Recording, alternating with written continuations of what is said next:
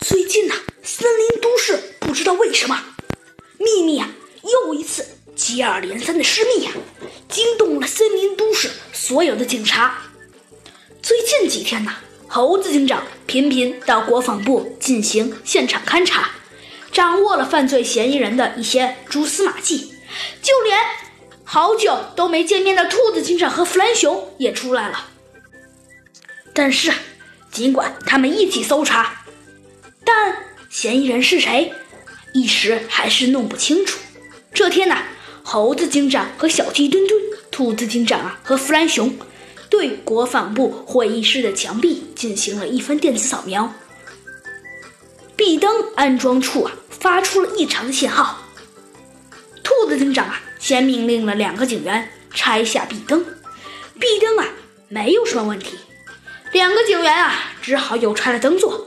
灯座也没有什么问题，可是，可是在安灯座的底板上的方形墙洞里，发现了一颗柳钉一样的东西。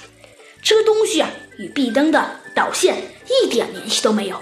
况且安装壁灯根本不需要是有柳钉，问题肯定就出在这似的扭钉的东西上。兔子警长第一个问道：“哎，小猴。”这个东西是什么呀？嗯，猴子警长也对这个小小的扭钉很感兴趣。他说道：“这是一个扭钉，师姐。但是，但是这个东西能干些什么？